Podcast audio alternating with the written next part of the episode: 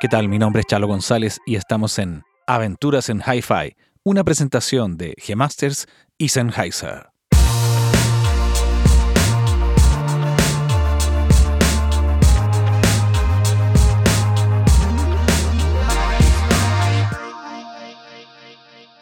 ¿Qué tal? ¿Cómo están? Bienvenidas, bienvenidos. Esto es Aventuras en Hi-Fi y estamos en nuestro segundo episodio con una tremenda invitada. Ella es Victoria Cordero, es una ingeniera de audio, productora musical, compositora. Ha colaborado en producciones de bandas chilenas tales como Haces Falsos, 31 Minutos, Juanita Lao, Martina Lluvias, Martín Berríos, Dadalú, entre otros.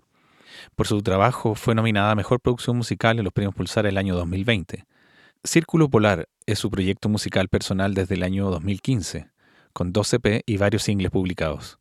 Ha trabajado con bandas de diversos géneros como Primavera de Praga, Tenemos Explosivos, Matías Sena, Pirámides, Violeta Castillo y muchos más. Ha trabajado en Estudios Agartha, en Estudios Lautaro, Gitano, Insania Recording en Los Ángeles, Melody Factory de Pablo y la Vaca y Camilo Salinas, La Salitrera, 57 Pro Audio. Además, es fundadora del sello independiente Chubi Records. ¿Qué tal, Vicky? Todo bien. Bienvenida, Vicky Cordero, a este humilde programa ah, que está comenzando. Eh, tenemos a Victoria Cordero acá con nosotros, una músico, ingeniera, productora, eh, multifacética, creadora. Eh, cuéntanos, Vicky, ¿quién eres tú? ¿De dónde vienes? por donde quieras partir, idealmente por tu niñez. yo vengo de Punta Arenas, Lejos. Sí, bastante lejos. Me vine a vivir a Santiago cuando salí del colegio, justamente pensando en, dedicarme a la música de manera profesional.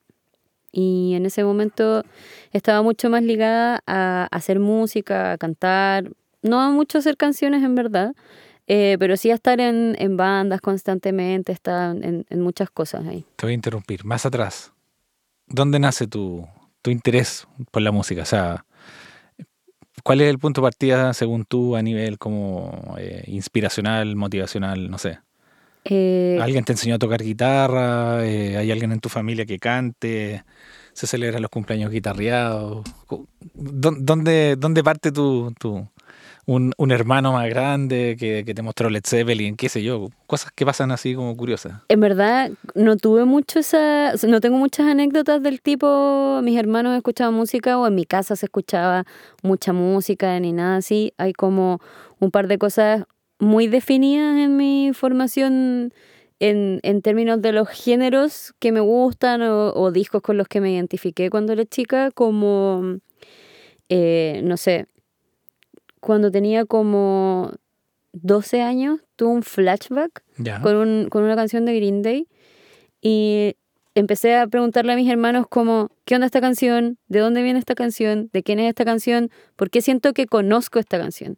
Y pasaba que mi hermana grande, que tiene 10 años más que yo, eh, cuando era adolescente tenía un amigo que tenía un auto y la iba a buscar a la casa y él siempre estaba escuchando el Duki en el auto. ¿Ese disco de qué año es, sabes Es del 94. ¿Y tú qué edad tenías en el 94? Cuatro. Uh. ya no voy a decir qué edad, tenía yo en ese momento. No, sí, tenía 24 yo en ese momento. Sí, como que eh, me, me, llegó este flashback así. Eh, me pasó lo mismo con Oasis. También mi hermano escuchaba un poco de Oasis. En verdad, en mi familia eh, había como por un lado de mi mamá em, una inclinación a, a escuchar más música como el canto nuevo, ¿cachai? Música, caleta de música chilena en verdad, como... Como tú dices, como en resistencia o me refiero que la escuchaban por un motivo. Sí, sí, sí, absolutamente. Al menos desde, la, desde la visión de mi mamá era muy así, como mi mamá era muy... Siempre, siempre me decía que le gustaba mucho el, como el humanismo. Claro. Eh, muy, muy marcada por la dictadura también en el país, por supuesto. Entonces venía como por ahí esa parte de mi mamá de la música y también medio radio AM, como no tengo un recuerdo literal de haber escuchado nunca a mi mamá escuchando Janet, pero me pasa que cuando escucho Janet siempre pienso en ¿Te mi acuerdas mamá. de ella? Claro. Y como tengo esa conexión media extraña, la casa de mi abuela siempre estaba prendida a la radio, Radio Polar. Son familias que a mí en, en particular mi- en mi casa igual, pero en, en tu vida siempre la radio estuvo prendida de alguna manera. De- desde que tú tienes como conciencia de... Sí, a- al menos en la casa de mi abuela siempre estaba prendida la radio. Yo pasaba mucho tiempo en la casa de mi abuela que está en el mismo patio que la casa de mis papás. Eh, entonces, ¿Ustedes viven estaba en, todo el tiempo. en la misma ciudad de Punta Arenas? Sí, sí, sí, éramos, éramos como todos vecinos con mis tías igual. Y por el lado de mi papá, habían dos cosas que pasaban, que era que los sábados mi mamá con mis dos hermanos, mi hermana grande y mi hermano que tiene siete años más que yo, eh, se iban a scout. Y yo me quedaba con mi papá en la casa porque yo era más chica. Y los sábados, em, después del almuerzo, ellos se iban a las 3 y nosotros nos quedábamos. Y mi papá siempre me decía, oye, ya, dormamos una siesta. Y ponía Enya. ponía Enya y por supuesto que me quedaba dormida escuchando Sí. Enya cuando era guagua. Es ¿sabes? como para dormir. Era como para dormir. Entonces, conozco mucho de Enya. Y a mi papá le gustaban mucho los Shadows, le gustaban mucho los Beatles, le gustaba mucho la música Ya, clásica. Estamos hablando de igual de padres como melómano, o sea, como con... Sí, pero en verdad nunca en mi casa se escuchó como, o sea, lo que me hubiera encantado, que no pasó, eh, era como, claro, justamente Led Zeppelin o Kiss o, o Black Sabbath, ¿cachai? Como tengo un montón de amigas y amigos que, no sé, tienen como papás que eran Thrasher, lo encuentro demasiado bacán. Pero sí, había, había como harta música, música en la radio y cuando era más chica... eh, igual siempre radio prendida como como muy pudahuel, entonces me gusta mucho, siento que, que eso se refleja de manera súper directa en la música que me, me gusta escuchar ahora, que también es como eso. De hecho, hace un rato que estábamos hablando de las playlists, Ujú. hice una que era para compartir justamente con mis hermanos y con mi mamá, que tiene eh, como el nombre de la playlist es la dirección de la casa de mi mamá en Punta Arena, porque es como pura música que escuchábamos todos y no sé, tiene, no sé, tiene Janet, tiene Ráfaga, a mi hermana le gustaban mucho los Cranberries y creo que ese igual fuera un punto como de ¿Cuántos inflexión. hermanos tiene Viquito? Tengo dos, tengo una hermana mayor y un hermano. Ya, son mucho más grandes que tú. Sí, tienen 7 y 10 años O de sea, tenés diferencia. muchos sobrinos. Sí, Ya. Varios. ¿Y, y viven en la Patagonia todavía? No, vivimos todos como medios repartidos. Mis sobrinos viven en las Falkland, eh, mi hermano vive en Argentina, mi hermana vive en Punta Arenas con, con sus hijos también, y mi mamá vive en Punta Arenas. Pero ahora se van a cambiar, yo vivo aquí, em, mi hermana se va a ir a Chillán, mi mamá se va a ir a cualquier parte entre Rancagua y Santiago. Como, Ya. Sí, está, Se va a acercar a ustedes, sí. a Batidio. Sí, en verdad me tiene muy feliz. Como Ya. Voy a poder ver más a mi familia, vamos a estar todos más cerca. pues, ¿Y extrañas mucho la Patagonia? Sí, todo el tiempo. Antes Ya. no me pasaba tanto. Como cuando estaba estudiando, creo que era, mm, no sé, una respuesta a, a este espíritu que tenía mucho cuando era adolescente, que era como, quiero salir de aquí porque aquí no pasa nada y porque aquí nunca voy a poder hacer lo que quisiera hacer.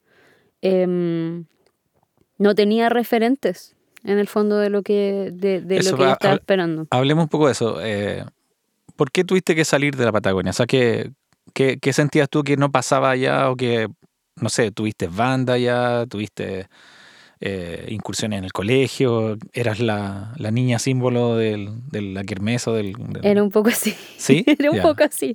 Sí, como eh, en el fondo mi formación musical como tal empezó cuando yo iba en tercero básico, Porque eh, llegó una profesora de música nueva, que en ese momento ella tenía 23, la profe Paola, Paola Navea se llama, em, que eventualmente terminó convirtiéndose en mi segunda mamá, por supuesto, y toda su familia en mi segunda familia. y empezó a, a- a desarrollarse como este vínculo en que era como, después de una clase me dice, oye, mira, tenemos este grupo, estamos preparando este grupo vocal, ¿cachai? Para cabros de básica, y esto se extendió hasta que eh, a medida que fue pasando el tiempo hubo más instancias, empezamos a participar en todos los festivales estudiantiles, ¿cachai? Todo eso, como em, en ese tiempo yo solo cantaba y cuando iba en quinto tenía una amiga que tenía una guitarra en su casa y dije, oye, enséñame a hacer un acorde y me enseñó a hacer un La mayor y después yo seguí como en mi casa y como que todos los otros intereses que tenía en la vida desaparecieron. Como fue, fue instantáneo. O sea, fue amor a primera vista con la guitarra, digamos. Sí, fue como... Con la música en general siento que fue un poco así. Intenté seguir manteniendo otro tipo de actividades, ¿caché? Yo antes, como siendo muy chica, hacía gimnasia rítmica y luego ya no, no quería hacer nada más, solo quería hacer cosas que estuvieran relacionadas con la música. Y mm, claro, estábamos siempre en los festivales estudiantiles, ensayo después de clase, eh, el acto del día de lo que sea en el colegio, siempre estábamos tocando, aparte estábamos en un coro de cámara del, del colegio, también estaba estuve en un grupo folclórico como hasta los 15, creo. ¿Y fuiste siempre al mismo colegio? Sí, desde, desde que primero básico, o sea, cuarto tus amigos, medio. Sí. amigas son de toda la vida ahí. Sí, igual de otros lados, como Punta Arenas iguales chicos. Eh, Todo el mundo se conoce. Sí, pues. Y ahí cuando entré a la media, como que conocí a otro grupo de amigos que eran de fuera, de otro colegio, y empezamos a tocar en bandas y todo. Pues más que nada era como muy... Y era una pregunta como ya más como de territorial, o sea, tú... Era, es como muy especial el hecho de que tú a ti te gustara la música por ser mujer o, o existía como una sensación tuya de, de, de, sentir que el resto te sentía a ti como disidente por estar tan enfocada en esto y tener este magnetismo como tan obsesivo por la música o, o sea, era como la rara, por así decir. No, no. O sea, era la rara por varias razones. Ya. No tanto por, creo, por el tema de la música, porque también en los círculos en que me movía eh, tenía amigas que tocaban también. Tuve bandas con amigas en, en, ya, buena. en el colegio, habían otras cabras que tocaban, entonces no era, lo veía como algo normal. De hecho, en ese momento nunca sentí que fuera nada especial ya. ser mujer tocando. Ahí como decía, qué raro, como de afuera sea tan extraño, pero de adentro es, es, diferente. Y solo empecé a sentirme en el fondo un poco como minoría, entre comillas, cuando empecé a dedicarme de manera profesional a la música. Ya. Ahí descubrí que en verdad era, era súper distinto. Pero hasta ese entonces tú no, quizás no sabía que iba a vivir de la música en el futuro. Estamos hablando que en ese momento... En verdad sí. Ya, bacán. O sea, Sí. ya, ya, ya había nacido la convicción de que eso era lo único que iba a hacer en tu vida. Sí, creo que eso me pasó cuando tenía como 12. ¿Y, tú, tú crees que el hecho de que haya sido como que tú seas como de la Patagonia, de Magallanes, qué sé yo, y esa cosa como eh, aislada que, siempre tienen los jóvenes en esas localidades, como que te enfoca más en el objetivo de alguna manera? O porque tampoco hay una diversidad de, de cosas a las que te puedas dedicar, digamos. No. Tampoco. En, esa, en esas regiones, Mm. son- igual son alejadas en el fondo. eh. Pero ah, mi- mis pocas experiencias en el, en el sur, por ejemplo, en el extremo sur, donde eres tú, es que la gente es súper apasionada por lo que hace, ya sea cordero, campo, eh, qué sé yo, el mar o la música, pero son como comprometidos, ¿cachai? Como que lo- los santiaguinos, no, no, no quiero generalizar, pero somos como más fluctuantes, somos como más diversos, tenemos como más, no sé. Yo siento que eso tiene que ver con la manera en que se vive el paso del tiempo en el lugar donde tú estás. Ya. Y ahí el paso del tiempo es mucho más lento. Ujú. Entonces eh, hay menos cosas que hacer. Eh, eventualmente todos mis amigos también tocaban, entonces cuando estaba como teniendo momentos de ocio, estábamos en, en algún lugar, alguien había sacado un, un lugar, no sé, un almacén. Teníamos un amigo que tenía como un, un negocio que estaba cerrado, abandonado, y ahí nos íbamos a tocar en la tarde todos después del colegio y no sé, tocábamos temas de dos minutos y de Los. Miserables y de Fan People y Eterna Claro. Inocencia y ese tipo Como de que la, cosas. la aisla- la aislación provoca es- esta concentración que puede ser para ustedes quizás como jóvenes más bien circunstanciales porque tienen mucho tiempo, mucho espacio Claro, y se, se dibuja una actividad como seria finalmente. Es como un ocio serio. claro, y también todo el tiempo como, o sea, lo que encuentro muy bonito, eh, viéndolo en retrospectiva ahora, es como todos querían compartir todo lo que sabían y todo lo que tenían. Como si había alguien que no tenía una guitarra, da lo mismo, te presto la mía. Eh, si a alguien se le cortaba una cuerda en una tocata, da lo mismo, usa la mía. ¿Cachai? Ese tipo de cosas Claro. Em, también el desprejuicio de hacer bandas con gente que no tocaba bien, que no cantaba bien, eh, en un ejercicio por, por entender que no todo tiene por qué ser perfecto, que creo que es como una de las cosas más bacanas que tiene, no sé, haber tenido una adolescencia que haya estado más ligada al punk y no al punk inglés, sino como al punk latinoamericano. Sí. O a, la, o a la destreza como de tocar súper bien la guitarra o súper bien el, bajo en esos y márgenes, competir en el fondo. Claro, en esos márgenes yo siempre me sentí súper cómoda al mismo tiempo en que en paralelo estaba en actividades musicales como del colegio donde el nivel de, no quiero decir de exigencia, porque no era como con nota ni nada, era estar ahí porque queríamos estar ahí, pero había un nivel bueno, o sea, había un, un como un desarrollo de las habilidades que era constante y que era muy interesante, tenía una disciplina, ¿cachai? Creo que esa era la palabra que estaba buscando. Y en este otro contexto eso no existía. Podía ser cualquier cosa. Claro, porque en el fondo estáis como en un grupo de amigos, ¿no? De amigas. Y... y era lo más natural del mundo. Claro. No era como. No, Nadie estaba dando una prueba. Claro, no nos juntábamos cinco, nos juntábamos dieciséis de repente, ¿cachai? y, todos dábamos vueltas como alrededor de esa. De ese. Ya, el que se sabía el tema en batería lo tocaba, ya, ahora que tocamos, ahora que tocamos. Toquemos otra cosa. Todos escuchábamos casi la misma música. Entonces, eh, no, eh, yo encuentro que es, alucinante la sociabilización en la música. Yo creo que ojalá todos los músicos pudieran partir ahí, digamos. Y no partir de una idea fija o de un papá o de un ícono de algo que lo haga como seguir una especie de, ideal de utopía musical. Que eso es lo más natural. Lo que tú estás diciendo, estamos hablando de los jaivas, los prisioneros. Juntarse eh, con los amigos a los congresos. Mm.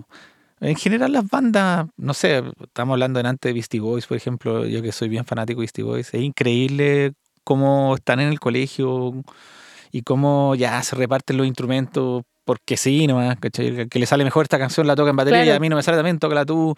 Chistoso, como ese, ese desempeño igual al final se puede transformar en algo profesional, ¿cachai? Obvio. O sea, de hecho, en, en, ese círculo de amigos que nos juntábamos en esa circunstancia, si bien eh, es posible que yo sea la única que lo llevó súper lejos eh, porque ellos la mayoría siguen viviendo en Punta Arenas, tienen sus carreras profesionales en otras áreas y todo, pero siguen teniendo las mismas bandas. Claro. Eh, siguen haciendo música, se siguen juntando. Yo cuando voy los voy a ver a los ensayos, ¿cachai? Nos tomamos una chela. Como que comparten ese sueño natural, digamos. Y es como, a mí me produce la misma sensación que en ese tiempo, que era como puedo estar echada en el piso, así como tomándome una lata de chela, viendo a los cabros tocando y solamente disfrutar el estar ahí, ¿cachai? Sin tener que pensar como en, en las perspectivas técnicas y en todas las cosas que pienso ahora cuando escucho música en general. Mm. Es como... Es que además yo creo que esos espacios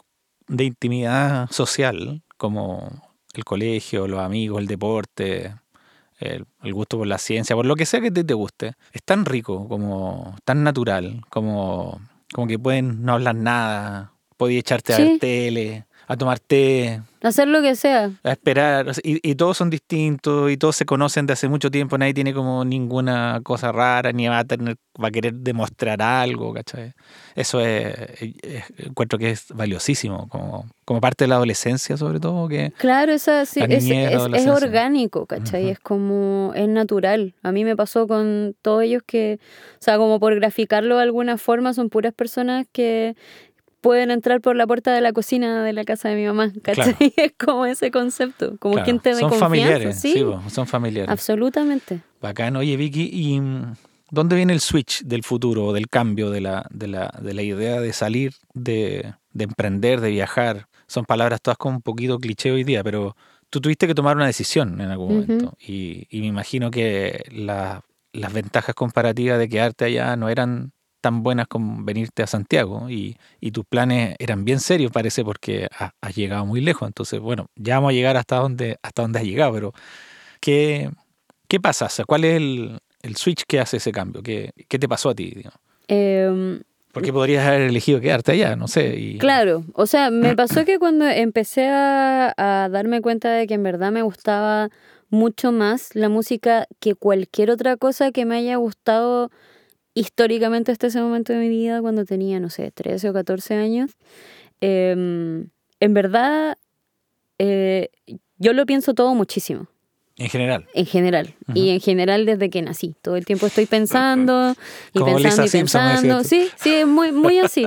Eh, como planificando, tratando de, de ver los pros y los contras de ciertas situaciones. Hay algunas veces en que quiero hacer algo con tantas ganas que en verdad me da lo mismo. Como, eh, como fue tomar la determinación de tener que dejar a mi familia a todos mis amigos y venirme a, ciudad, a una ciudad donde yo no había estado nunca antes para estudiar, ¿cachai? Em, creo que esa convicción la tuve desde que tenía 13 o 14. Ujú.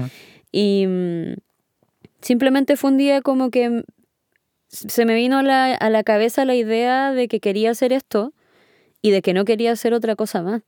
Y, y pensaba como, ya, bueno, pero ¿están así o qué? Y no tenía otra, no me entraba nada más, Ya. no había nada más. La idea fija como de Sí, yo quiero vivir de la música siempre. sí.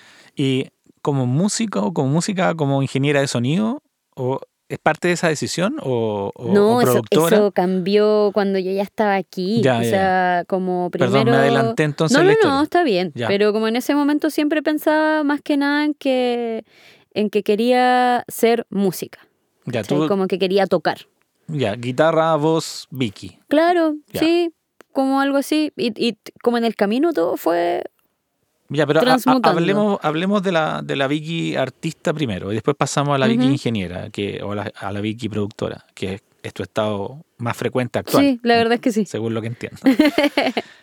Hu- Hubo como, o sea, el, el puntapié inicial fue esta Vicky artista que quería ir con su guitarra a otra latitud que era. Santiago, ¿cierto? ¿Ya? Y viniste a estudiar en el fondo. Sí, yo salí del colegio y me vine a estudiar para acá eh, música y sonido. ¿Ya?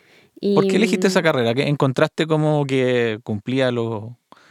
Porque, porque tú me estabas diciendo que pensabas mucho las cosas y- y, me imagino que si llegaste a esa carrera es porque te diste una vuelta larga. digamos. Lo que me pasó con el tema de la universidad fue que yo tuve una mm, como una iluminación y dije, bueno, eh, si es que yo no, no estudio, mis papás no me van a apañar para que yo me venga a vivir a Santiago así, era imposible. O sea, como, Era parte del- de, la, de la tranza, digamos. claro, o sea, eh, sí, tenía que estudiar. Ya, o sea, si te vas, te vas a estudiar. Sí, exactamente. Entonces, como cuando entré a primero medio, dije ya, bueno, ¿cuáles son todas las carreras que hay de música? Y no sé, me metí como al computador del, del colegio, me metí así en la sala de computación. Mallas, mallas, mallas. Imprimí seis mallas, no las vi, me, me daba lo mismo dónde estudiar, en verdad. Como no sabía nada, no siempre quise ser como música clásica, pero mis papás no tenían plata para mandarme al conservatorio. Entonces eh, tenía toda esta otra educación, en- como entre comillas, no formal. Entonces no sabía leer, no sabía nada de nada. Entonces dije, bueno, da lo mismo. O sea, donde sea me van a enseñar algo que que, me entre, sirva. claro. Entonces yo puse en una carpeta y le pasé la carpeta a mis papás y les dije, cuando yo salga de cuarto medio, díganme cuál prefieren ustedes. A mí me da lo mismo. En serio. Sí. Mira. Y igual era como, eh, ¿cómo decirte? Como aventurada tu forma, porque Sí, tú lo que querías era salir, más que nada. sí, por sobre todo. En verdad no tenía tantas ganas de estudiar. Ya, y un pequeño paréntesis. ¿Qué pasa con tus papás en ese momento? O sea, ¿tus papás te apoyaron siempre? ¿Ellos querían, veían un futuro para ellos en ti? ¿O, o tú eras la esperanza de la familia que iba a salvar a la familia? Estoy hablando en todo sentido, económicamente, o que querían que te quedaras en allá porque era el, concho que quería quedar. Porque son muchos los factores que influencian una decisión como la que tú estabas por tomar, en el fondo. Sí, bueno, en, en primer lugar yo creo que pensaron que era un chiste o que estaba dando jugo con algo, no lo sé. Pero eh, luego empezó a pasar el tiempo y yo me mantenía con eso. Mi papá pensaba que era porque yo no quería vivir con ellos, como que yo ya estaba chata de vivir con ellos y quería vivir sola, mi independencia, no sé qué. Entonces me dijo, si tú te quedas y estudias kinesiología, eh, podemos ver cómo arrendamos, no sé, otro lugar para que tú vivas sola Ya. ¿cachai? Y no tengáis que vivir aquí, pero que viváis aquí igual, para que no te tengáis que ir. Como Ya, creo o sea, que a mi papá fue el que le costó más. Él tenía la esperanza de que tú te mantuvieras cerca, en el fondo. Sí, y también eh, yo cuando era más chica, antes de empezar a meterme como en la música y todo, siempre estaba como leyendo mucho, me gustaba mucho la ciencia, era como un- era una niña muy nerd, siempre fui una niña muy, muy nerd, básicamente. Entonces como me iba súper bien en el colegio, no sé qué, mi papá como en, en su cabeza que me veía a mí como, no sé, el, el ser más bacán del universo cuando era niña, pensaba que, que yo quizás podía ser cardióloga o astronauta. Más ¿cachai? científica la, la visión. Absolutamente. Ya. Yo igual, este- te- sentía como una, un llamado más de la ciencia en ese tiempo.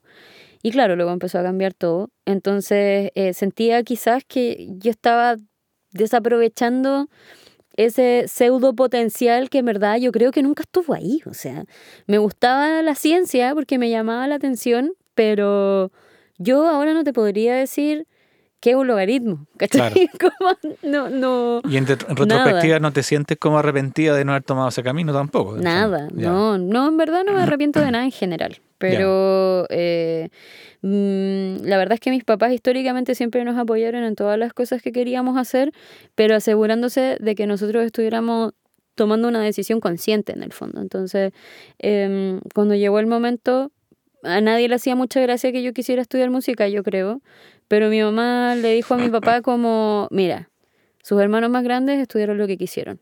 No puede ser de otra forma para Claro. ella, así que fuiste. Mira a tu mamá ahí aperrando. Sí, sí, Las mamás siempre como que aperran en ese aspecto. En mi caso fue, fue más o menos parecido. sí, pero igual me pasó que en el momento en el que mi papá se dio, igual es como... eh, siempre estuvo muy interesado por entender todo eso. Mi papá tocaba guitarra igual, eh, había tenido un par de bandas y siempre me decía que me dedicara a eso como hobby, ¿cierto? Tenía ese discurso clásico del hobby, pero al mismo tiempo mi mamá le había pasado que ella quería estudiar em, literatura y no pudo, eh, porque dictadura, etcétera. Y, y también porque, eh, en, en, no sé, la familia de, las familias o mi familia en general no tenía mucha plata, entonces particularmente por esa, esa parte de la familia de mi mamá era, era medio imposible pensar en eso y mm, al mismo tiempo había un prejuicio súper grande que eh, al lado de esa casa había un regimiento, ¿cachai? Ujú. Entonces... em, las hijas de los militares, digamos, se iban a Santiago a estudiar y no sé, debe haber habido una que alguna vez volvió embarazada, que tampoco era un problema. Entonces se generó un estereotipo Del que de se inmediato. O sea, Ya. estamos hablando del, no sé,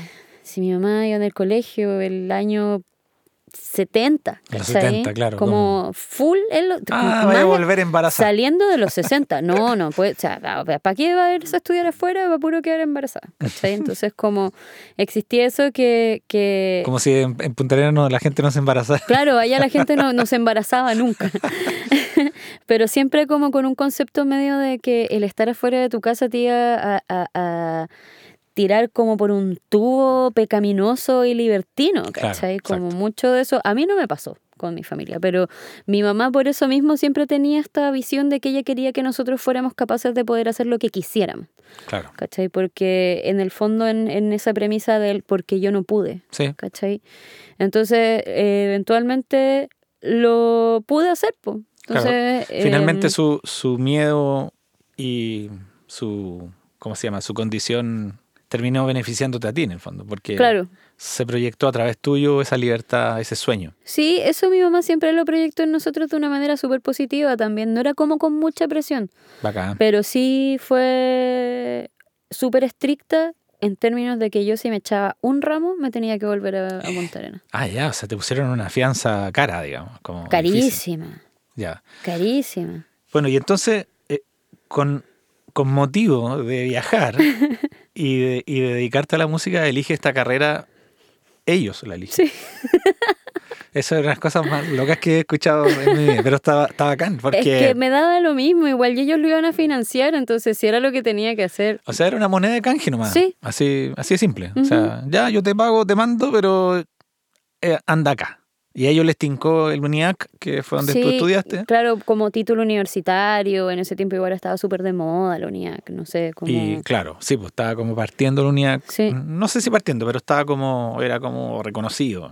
Eh, No sé Sí. si hoy día cosa de la misma fama, pero creo que no. La verdad es que no lo sé. Oye, y mm, bueno, viniste como música a-. Santiago. Esa fue tu idea. ¿Y, y qué, qué pasó entre medio? ¿Qué, qué empezó a pasar?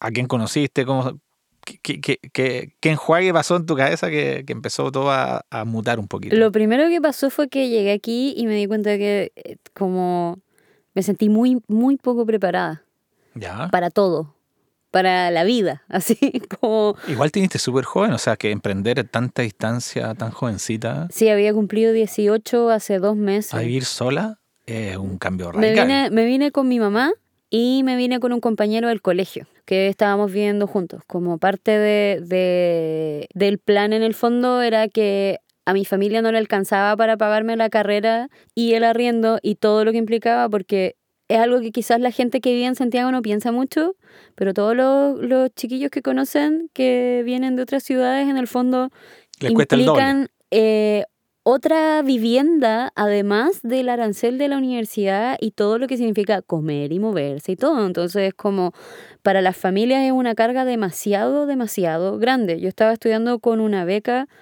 de, no sé, era como el 35-40% en la UNIAC y mi mamá se vino para acá en, en la idea, en el plan como mm, eh, recibir pensionistas en el mismo departamento donde estuviéramos y ella hacerse cargo de la casa y de todo. Ya.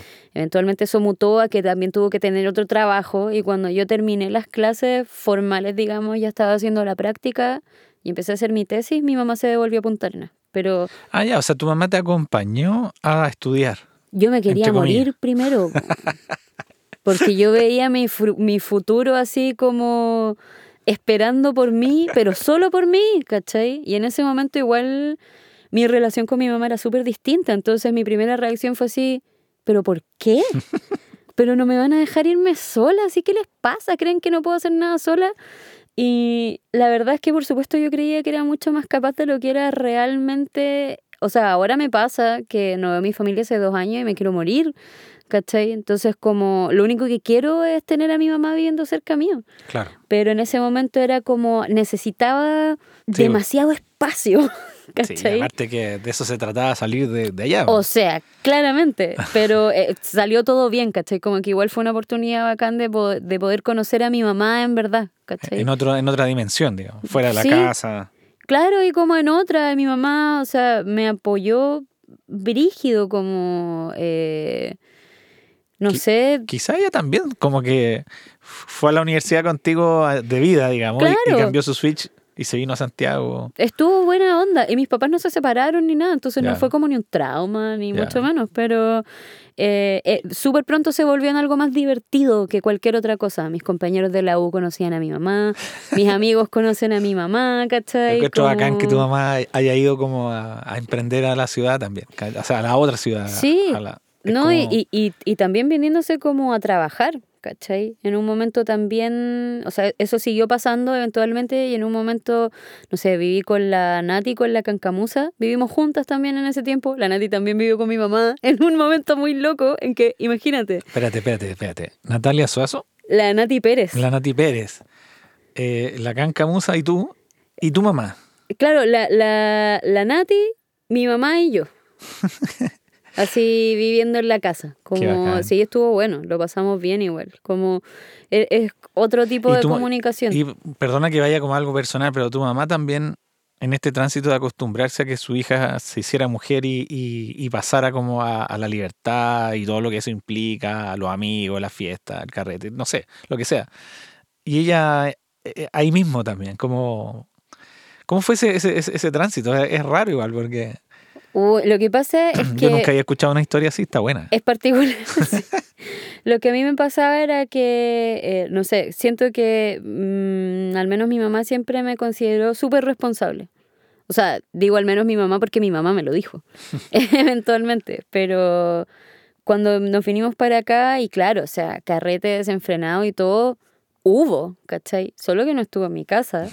Y, y yo siempre trataba de mantener un, un rango en el que, o sea, era mi mamá, yo sabía que era lo que le iba a molestar, ¿cachai? Tenía cuidado con eso y también en algún momento le dije como, no sé, si discutíamos por ese tipo de cosas, yo siendo chica todavía, le decía como, mira, en verdad, las cosas que yo quiero hacer las voy a hacer igual. Pero así como mamá, este fin de no voy a estar, no lo voy a pasar contigo porque voy a ir todo el fin de semana a donde no sé quién. ¿Eso pasaba, por ejemplo? No mucho. Es que a mí tampoco me gustaba mucho quedarme fuera de mi casa, Ya. la verdad. Siempre volvía ya. Sí, como que todavía, o sea, toda la vida me, me, me pasó así, como me siento más cómoda de esa forma, pero ponte tú, si es que había tocata en Conce y yo iba a estar afuera todo el fin de semana, me decía solamente como, asegúrate con tus profes, avísame cuando llegues a Conce. Ya, bueno, eso es súper interesante porque tú empiezas a estudiar y empieza a funcionar tu vida de música Al en, la escena. Sí, al tiro. Cuéntame, ¿quién eran tu- tus compañeros, tus referentes? ¿O cómo se genera este link? Porque tú vienes con un proyecto, con un nombre y inmediatamente aparece o te sumas a otras cosas. No, me sumé a otros proyectos. Yo llegué aquí a la universidad, eh, cuando estaba ahí, me hice amiga de los Primavera de Praga y a través de ellos empecé a conocer harta gente. Y con el Leo, desde que yo llegué, siempre hemos sido vecinos. Por ahí como que nos conocimos, creo. Sí, por ahí, Sí. de hecho, los Delis, po. Los delis. Que conocí al Fernando, ¿cachai? A todos los chiquillos. eh, y primero entré a una banda, me acuerdo perfecto. Estábamos en la fiesta como después del lanzamiento del satélite de los Praga. eh, en la casa de uno de los chiquillos llegaron dos cabros y me dicen, oye, nos dijeron que tú tocáis bajo. Y yo así, sí, toco bajo. ¿Querés tocar en nuestra banda? Ya. Y eso fue todo. No, no pregunté de qué era, no pregunté quiénes eran ellos tampoco, nada. Sí, fue como ya, nos juntamos la otra semana, en la sala hay un bajo y un amplio y no te preocupes, llega nomás, ¿cachai? Y ahí empecé a tocar, la primera banda que estuvo acá se llamaba Cosmonautas. Que Sí, me acuerdo también esa era, sí, pues era como, de, eran como la banda, como, eran bandas amigas con los Delis. Entonces, eh, estábamos tocando, lo pasamos bacán, nos fuimos de gira, aquí tocamos, me acuerdo, no sé, la primera fecha como eh, que me emocioné de tener fue una fecha que tocamos con los Santos Dumont. Ya, en Conce. No, acá, Acá, igual como en unas cuestiones que hacían en la unidad, que creo que también tocaron los tíos Lucho, ¿sabes? Como, como wow, bandas que conozco, chilenas, voy a tocar con ellos, qué emoción. Ahí- Como... Ahí, o sea, tuviste como una instantánea posición en la escena indie santiaguina. digamos. Sí, fue súper rápido, fue súper rápido. ¿Y eso en qué año de universidad estaba ahí? En primero, llevaba como Al dos tiro. meses en Santiago, sí. Mira, Quizás llevaba un poco menos. qué suerte. Sí, la verdad es que yo me considero una persona con suerte, fíjate. Como que pasó rápido porque Sí, hay cosas que se han dado de manera natural. hay, otra gente estaría como diciendo, oye, vienes de afuera, qué difícil, que... No, no me preguntaron nada. Ya. Y, de- y luego se dio bien. Y tú también valiente porque en el fondo entraste al tiro, o sea, como Sí, dinámica. es que igual estaba súper acostumbrada a tener bandas con hombres también. Ya. Entonces como que no... Hay, hay poco que me intimide en el trato con los hombres en ese sentido. Sí, pero más, más que nada me refería yo al género, más a la, a la acción de actitud, de decir, sí, oye, vamos. Como que sin, sin reparo, sin conocerlo, ¿cachai? Como... Sí, fue, fue, fue particular. A mí igual me llama la Pero atención. yo creo que tiene que ver con tu juventud, con tu niñez, con tu forma, digamos, de cómo te desempeñabas con el- la música cuando eras más chica, en el fondo. Sí, me llevó como un lugar parecido, de hecho. Como eh, amigos, tocar, eh, tomárselo en serio, pero sin que sea tan en serio. Es como cuando, no sé, pues, extrapolado a otras cosas, vaya a un- una cancha y están todos jugando a la pelota y falta uno y hay un cabro sentado, así como una niña sentada. Muy así, Oye, ¿querís jugar? Ya, vamos. absolutamente, absolutamente. Claro. Y claro, en ese momento empezaron a pasar cosas como muy random, como cuando los Delis grabaron en Triana y nos conocimos nosotros. Sí. Y ese fue mi primer acercamiento a un estudio de grabación en una grabación de una banda, ¿cachai? Eso fue hace Eso fue el 2008 o el 2009. casi 12 años atrás. Sí. Ya. Sí, yo todavía no tenía 20. Y claro, era la primera vez que estaba en ese contexto y un poco, de, un poco tiempo antes, cuando caché cuáles eran las especialidades de la universidad, que eran como eh, producción, en el fondo era tecnología al sonido, o composición, dije, bueno, tengo que empezar a pensar, por supuesto, ¿A qué desde ya qué es lo que voy a hacer, ¿cachai? Y siempre me había dado un poquito, pero no demasiada, curiosidad, como decía, oye, pero si estoy escuchando un disco, ¿cómo se hizo esto? ¿Cómo? ¿Cómo? ¿Cómo? Y, y, pensaba todo el rato, ¿cómo? ¿Cómo? No tenía internet en mi casa, no podía averiguarlo en Google. ¿Cómo? ¿Cómo? ¿Cómo? Y, y lo escuchaba y decía, ¿cómo se hace esto? La gente va a un lugar y alguien lo graba y después eso, listo, hay un CD. como no cachaba cómo era y me daba mucha curiosidad.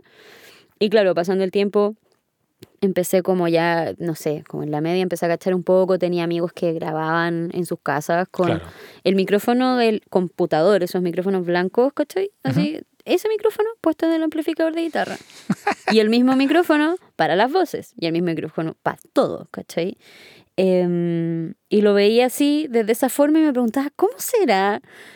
¿Cómo, cómo graba así, no sé, eh, cómo graba Blair? Claro, que en ese momento creo yo, así a nivel juvenil hay una distancia sideral entre lo que uno ve como por la tele, cómo graban los artistas y la realidad como cómo se hace en verdad, sobre todo a nivel local. Sí, o sea, imagínate la referencia que tienes de ver, no sé, un programa de Behind the Music y tu amigo, que es el, el, más avanzado de todos porque tiene eh, Cool Edit, ¿cachai? Graba con un micrófono del computador, ¿cachai? Era como... En todo caso, al estudiar eh, música y sonido, ahí me imagino que todas esas respuestas se, empezaron a, responder naturalmente. Sí, obvio. O sea, ahí empecé a, cachar un poco más cómo era. Tenía clases en el estudio de la universidad y todo, entonces me llamaba más la atención y eventualmente me empezó a pasar que me empezó a llamar demasiado la atención. El otro lado, digamos. O sea, no dejaste la música, pero fuiste más allá, digamos. Dijiste cómo se hace esto, sí. qué rol toma el que está al otro lado del vidrio. Hubo un momento cuando empecé a, hacer canciones, en verdad, yo creo que empezó a, empecé a, ligarlo más con, con el tema del estudio y todo eso, porque quería hacerlo todo yo sola. Mm. ¿Cachai? Quería... Me pasa que en esos espacios creativos necesito, en general en el mundo necesito mucho espacio, no me gusta si estoy ocupada en algo no me gusta mucho que me interrumpan o, como por eso trabajo sola. Te tomas tu tiempo, me imagino. Sí, como y, y puede tomarme mi tiempo puede significar trabajar mucho más rápido que lo normal también. ¿Cachai? O, mm. o, o darle así no, por lo general no, te, no trabajo con tiempos tan holgados, ¿cachai? No me gusta, prefiero sistematizarlo un poco. Pero eres naturalmente a cuarentenada, digamos. Claro. contigo misma para como proceso, digamos. Toda la vida. Ya. Toda la vida. Como, no sé. O sea, ¿te vino bien la cuarentena entonces? Sí, la verdad es que en, algún sentido no me incomodó tanto. Pero, claro, sí, sí me pasa que ahí me, empieza a llamar como la atención todo esto y luego ya, no sé, de repente estaba coproduciendo un disco de una de mis bandas en el estudio donde estaba haciendo la práctica. Y ahí, no sé, siento que fue como una nueva obsesión nomás, ¿cachai? Claro. Oye, Vicky, y bueno, tú estudias terminas la carrera, ¿cierto? Tu carrera musical sigue funcionando, sigue creciendo, aparece tu proyecto personal en algún momento, ¿cierto? ¿Qué se llama? Círculo Polar. Círculo Polar. ¿Eres tú sola o eres con alguien más? Círculo polar, en términos generales, soy yo sola. Ya, tú eres el empuje mayor, pero tienes como invitado, invitada, etcétera. Sí. Ya, ¿y va, va mutando ese nivel de invitado? Sí, o sea, de hecho hay varios formatos, ha habido varias personas que han pasado por. ¿Cuántos discos tienes, por ejemplo? Oh, es súper poco el registro que tengo. Ya. Como publicado. Lo que tengo en mi computadora es un montón. Lo que tengo que terminar está ahí.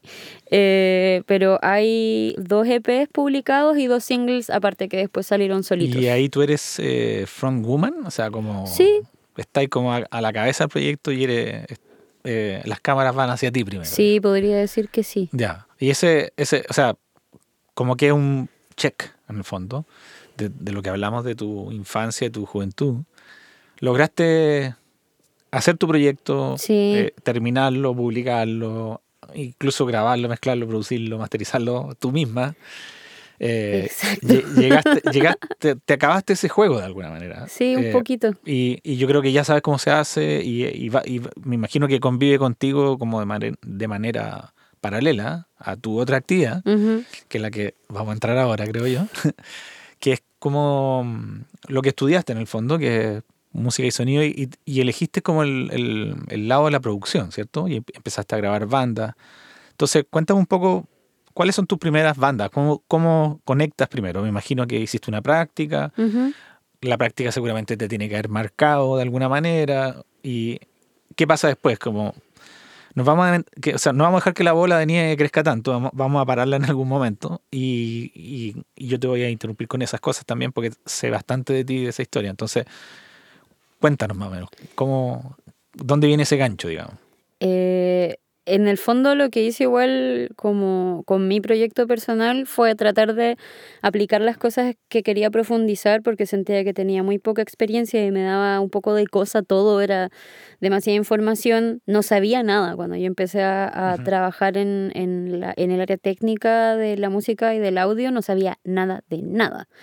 Pero y, paréntesis, tú estás diciendo esto una vez ya saliendo de la universidad? ¿o todo? No, no, ah, antes. Ah, No, no, en, la, universidad aprendí como terminología. de todo, de todo. Sí, obvio, conceptos y todo, pero llegó este momento en el que tenía que hacer mi práctica. Y los Primavera Praga estaban grabando el último disco en Agartha con el José Jaras y el Felipe Castro estaba haciendo su práctica en Agartha. Y en ese tiempo el Felipe con el Wino trabajaban, o sea, estudiaban en el Duoc, creo que estudiaron un técnico, porque su carrera fue mucho más corta que la mía y después yo decía, debía haber estudiado esto. Era menos tiempo. Pero em, por ahí fui a cantar unos coros y le dije al José de manera muy barça, pero respetuosa, si es que podría hacer yo la, la práctica ahí también. Y me dijo que sí. Esperamos un rato, me fui para allá y... Vamos a volver a este tema de que yo siento que soy una persona con suerte. en mi primera sesión en Agartha grabé unas baterías para un tema de la, de la Consuelo Schuster. Ya. Que en ese tiempo su proyecto se llamaba Mai. Sí, como pop, así. Sí, y, y, la primera persona que grabé en Agartha fue el, el Orozco. ¿A Cristóbal Orozco? Sí. Chuta. Manso baterista. Sí. Y después, eh, ¿qué discos hicimos ahí? No sé, el Careta, del Gonzalo Yáñez, em, que tenía estas colaboraciones con Jorge González, con el Pedro Piedra, y también conocí al Pedro. Después grabamos las baterías y creo que unos bronces del Jepe, de Jepe, por supuesto. Y mm, me acuerdo que fue un poco chistoso porque llegó el, el Cristian Heine, nosotros nos habíamos conocido antes porque con otra banda que tenía yo antes que se llamaba La Reina Morsa, habíamos hecho una reversión de un tema con él para un compilado, una cuestión ahí. Y entra y me ve así como extrañado y me dice, ¿y tú qué estás haciendo acá? Y como, no, yo hago esto ahora, así como, hola, bienvenido a Estudio claro. Entonces, eh, Luego lo, primero que, que, produje, entre comillas, que coproduje en verdad, fue un EP de la Dadalú, que se llama Heavy. Y yo siempre nombro esto porque la primera persona que eh, confió en que yo podía hacerlo fue ella. Y yo en verdad, ahora viéndolo en retrospectiva, no cachaba tanto, pero me tiré igual. Y ese disco me acuerdo que lo masterizó el Wino, entonces siempre le iba como mostrando un poco lo que yo iba haciendo, ¿cachai? Fue como... ¿Ese disco se hizo entero ahí en Agartha? Eh, no, había hartas cosas que ya tenía programadas la Daniela desde, su casa, ¿cachai? Entonces, tú, quedaste trabajando en Agartha finalmente. Sí, estuve ahí. Se hiciste la práctica y te quedaste. Me quedé, sí, como creo que estuve dos años y medio ahí. Ya. Y hasta que tuve que hacer la tesis. Y ahí me, me fui. Ya. Pero, claro, o sea, el estudio donde hice la práctica era un estudio que tenía súper buenos equipos, el tema de conocer modelos de micrófono, outboard. Sí, porque aparte José Jara, tremendo ingeniero, tiene un bagaje grande y tiene mucho equipo rico, es como... Sí, también comparte mucho, comparte muchísimo. O sea, el, el, o sea, he tenido la suerte en verdad de tanto con el José como con el Pablo Yadach, como con todas las personas con las que he trabajado, siempre han sido muy generosos conmigo. Entonces, eh, había un apoyo que yo agradecía siempre que sentía que era como un, pequeño extra, que era, no sé, regalarme una licencia de Pro Tools. Claro. Y me decía cómprate el iLook, me lo pagaba él con su tarjeta de crédito, de ahí me lo cobraba como en pega, ¿cachai? Me pasaba la licencia, me pasaba el iLook listo, como tómalo, tómalo, tómalo, ¿cachai? y sí, en verdad estuvo súper bueno ese periodo de Agartha, hicimos muchas cosas bien. O sea, aprendiste mucho eh, y además tuviste en discos súper emblemáticos y en situaciones que a lo mejor ni siquiera te hubiese imaginado que te iban a tocar tan rápido, Absolutamente, pensé que se iba a demorar mucho más. Claro. Y de ahí te fuiste a Lautaro, ¿no? Sí. Directo. ¿Y cómo ocurre? No fue tan directo. Ya, ¿cómo Hubo ocurre? como un año entre medio de ambos estudios, yo creo. Ya, estuviste como pinchando con los dos al sí, mismo tiempo. como, o sea, no, estuve como un año en que no estuve en estudio. Ah, ya. Cuando estaba haciendo la tesis estaba como... ¿Y por qué tuviste que parar para hacer la tesis? Por- Porque estaba como en tres bandas.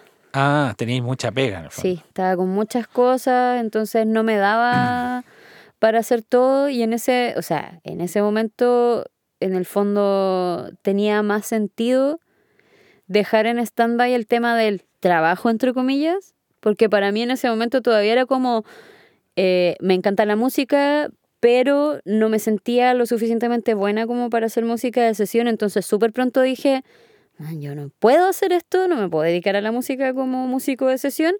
Eh, me llama la atención la ingeniería de audio, así que voy a trabajar en eso. Esta va a ser mi pega. Ya.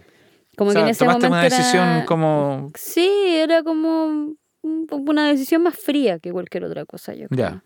Pero no, no es que hayas dejado la música, en el fondo. Lo que No. hiciste fue, le voy a dar más tiempo a esto otro. Claro, y en ese momento cuando estaba haciendo la tesis era como que quería volver a concentrarme un poco en, en tocar, en hacer canciones, ¿cachai? Y luego apareció eh, el tema de Lautaro.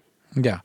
Bueno, paréntesis, interesante que tú igual como que en- en tu nivel de metódica que eres, hiciste como una ventana para cerrar un- una estructura, resolver la musical, pero al mismo tiempo resolver la carrera, eh, envolver el título, Sí, sacarlo y ya. Ahora estoy preparada para trabajar. es que tenía que hacerlo, era algo que le debía a mi familia. Como en ese momento ya me había dado cuenta de que eh, el, el sacrificio que había hecho mi familia porque yo hiciera eso era mucho más del que yo me había dado cuenta. Como, o sea, no, no lo había dimensionado, Claro. no sabía que era tanto.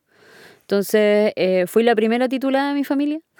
Ah, Mira, qué bacán. Y sí, como mis papás vinieron, obvio, cuando defendí la tesis y todo, yo estaba aquí muerta de miedo. ¿Y de qué fue tu tesis? Hice mi tesis de técnicas de grabación y producción musical que se usaron en Chile entre el 64 y el 74. Mish. ¿Y hay forma de visitar esa tesis? La tengo en mi Gmail. Te la Mm. puedo mandar.